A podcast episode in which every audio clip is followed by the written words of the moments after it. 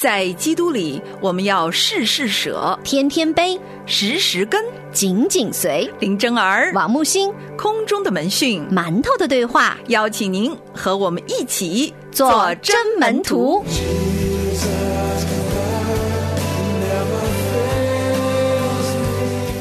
主内的弟兄姐妹们平安，欢迎收听馒头的对话，我是木星。我是真儿。三月四号，我们的馒头计划呢已经是正式开启了。如果你还没有加入我们馒头计划的第二期，赶紧在我们的小程序当中来加入，邀请你身边的家人和朋友和你一起做真门徒，经历生命的洗剪吹，真正的透过每一天的神的话语的洗涤，让我们能够越来越成长，满有基督长成的身量。这是我们特别的希望，透过这三十天养成的属灵的一个操练和读经祷告，花时间去亲近神的一个习惯。希望大家可以报名打卡参加。欢迎大家把你们这一段时间打卡灵修，还有彼此之间的帮扶分享给我们，因为我们也可以在节目当中用你们的见证去鼓励更多的弟兄姐妹。那在今天周一解经大不同呢，我们来到了创世纪三十八章十二到二十三节，非常长的一段经文。我们鼓励大家自己打开圣经，把这一段的经文呢来进行一个默读。这一段呢，总而言之就是犹大乱伦，因为犹大生命当中，在人看来，就是从人伦、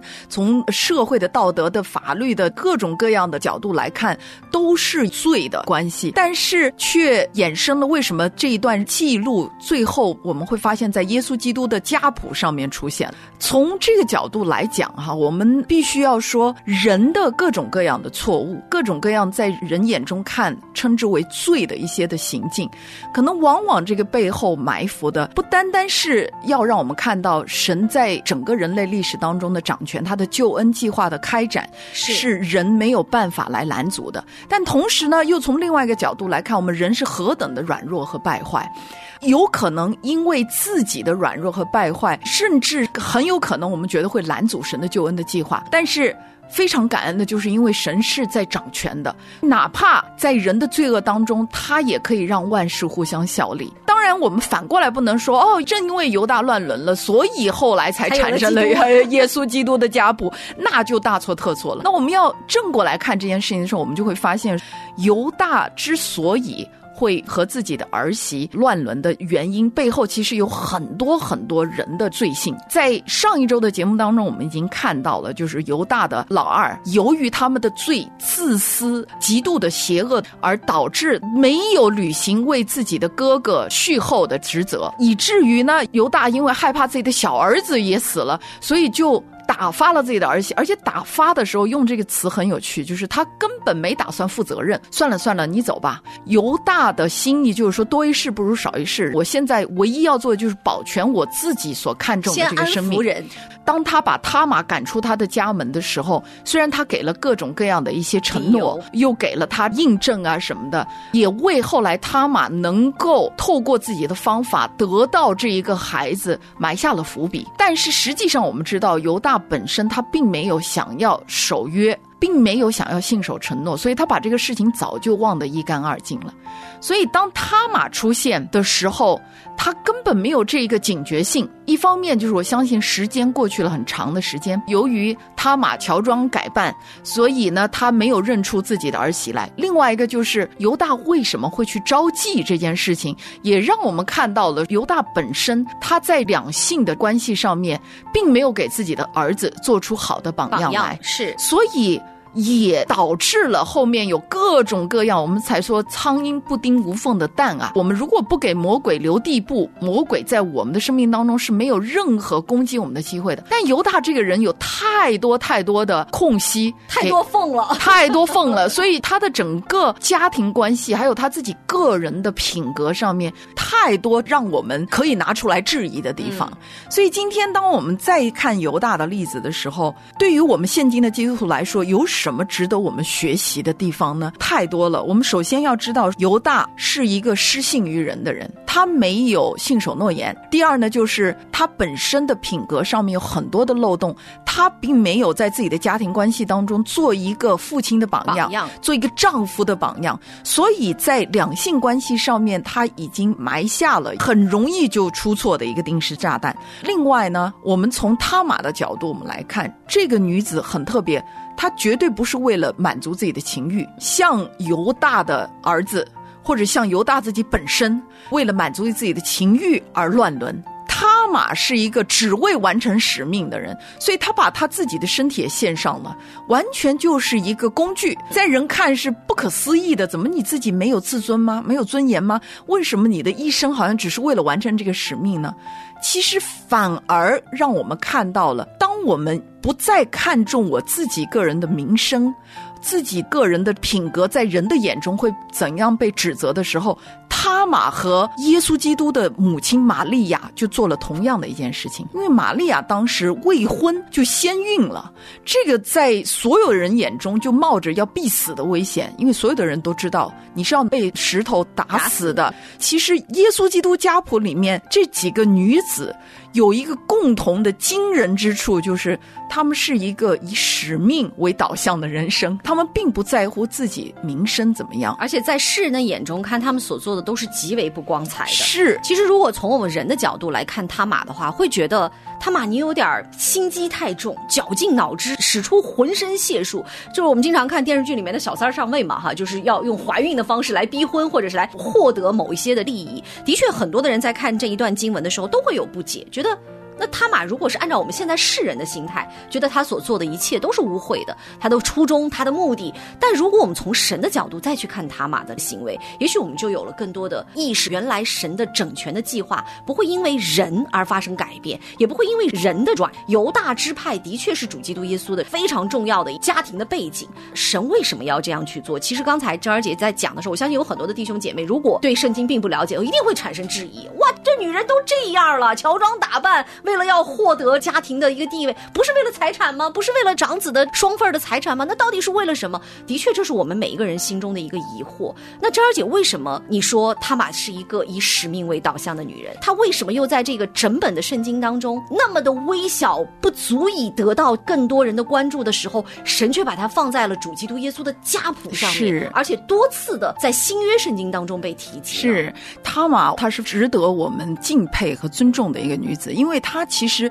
本身从来没有犯过罪，她在她所做的，包括犹大把她的二儿子也给他的时候，她所做的一切其实是履行她在婚约当中的一个职责。她死去的丈夫没有给她留后，她作为一个妻子，她有需要为自己的丈夫留后的这个职责，所以其实她非常的看重她的第一个婚约所带给她的一个使命。对他来讲，其实并没有任何的好处。他唯一的一个身份不会因为说哦，我的儿子得到财产是我得到，不，不是他得到了，而是他为他自己的丈夫留了一个后，这个孩子呢就能够承接了长子的名分。而且，如果按照以色列当时的法律，他玛是完全可以再婚的，因为她的丈夫已经死了。是，也就是说，她其实并不被这个婚约所捆绑。是，所以他玛本身是一个有情有义的女人，她完全没有把自己个人我要。追求爱情，我追求我自己的幸福。她早早的就可以离开这个家，不受任何法律和道德的控告。但是她却坚持，为了自己死去的丈夫能够得到这样的一个名分，能够传下去。一个女人只有对自己的作为妻子或者作为人生的这个使命抱有这么的坚持的时候，她才会充满勇气去做这些事情。他玛的一生没有太多的浓抹重彩的描写，就是在这个过程当中，让我们看到她的执着，她的坚持，不为他自己。他为的是能够有益，就是我们说，在神的眼中看为有益是什么呢？就是我为了我自己的使命，为了我的这个身份，我守住我自己当尽的这个本分，而不会忘恩负义，忘记我的这个名分对我的要求。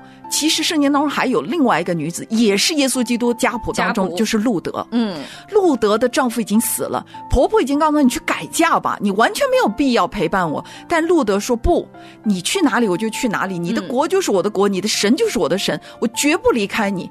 她尽自己作为一个儿媳妇的本分，其实是完全已经不需要尽。他妈也是一样的，她尽自己作为女人、作为妻子的本分，要为自己的丈夫留后。而且呢，他的信心大到哪种程度？因着他的信心，他的坚持，他就有了智慧。你又看到后面，并不是一种诡诈，而是一个智慧。他要有凭有据的，让对方没有任何推诿的借口，以至于犹大说他比我更有义。是，而这个义是神眼中的义，不是人眼中的义，所以他玛是值得我们敬重。还有耶稣基督家谱当中另外一个女子，就是拉合，她是个妓女，她冒着生命的危险去藏这几个探子的时候，其实是一个信心的表现。说你们去，然后你们要再来的时候，不要忘了要纪念我和我的家。所以每一个耶稣基督家谱里面，这四个女子是大有勇气之人。而且有大义之人，在我们的眼中看，可能他们没有人的标准里面的那些风光的道德的这种纯净的标准。每一个人都是在人的眼中道德有瑕疵，但是我们反过来看，他们其实并没有犯人眼中的这些道德有瑕疵的罪。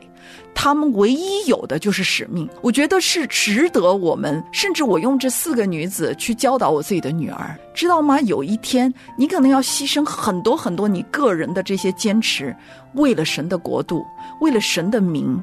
你愿意吗？还是说我不愿意？他们四个女子都做了同样的一个决定，就是愿神的旨意成就在我身上。这一段经文当中的第十二节很有意思，说过了许久，犹大的妻子舒雅的女儿死了。其实这是一个非常重要的背景。很多人在读这一段的时候，可能就跳过了，觉得这只是个背景介绍。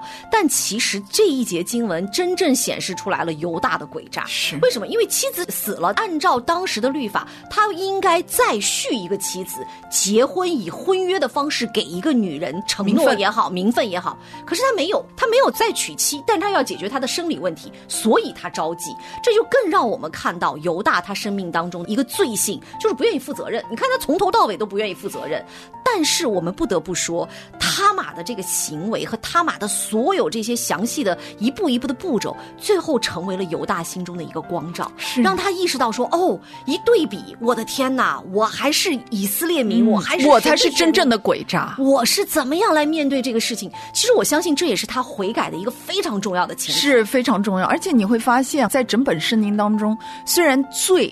是始祖夏娃开始的，但是呢，却在整个过程当中，我们也看到神特别看重女人在他们的生命当中一个悔改的生命的体现。所以，当耶稣基督复活的时候，也是几个充满勇气的女子在他的身边，第一次看到复活的主就是这一群女人。所以，我们怎么学习在整个神的救恩史当中女人的这个地位？我们其实是懂得明白我们的使命的，可能有些时候往往比男人更坚持我们的使命。但如如果我们不知道这个使命是要靠着神的恩典和能力完成的时候，很有可能我们会做一些操控或者是冒天下之大不韪、大逆不道的一些事情。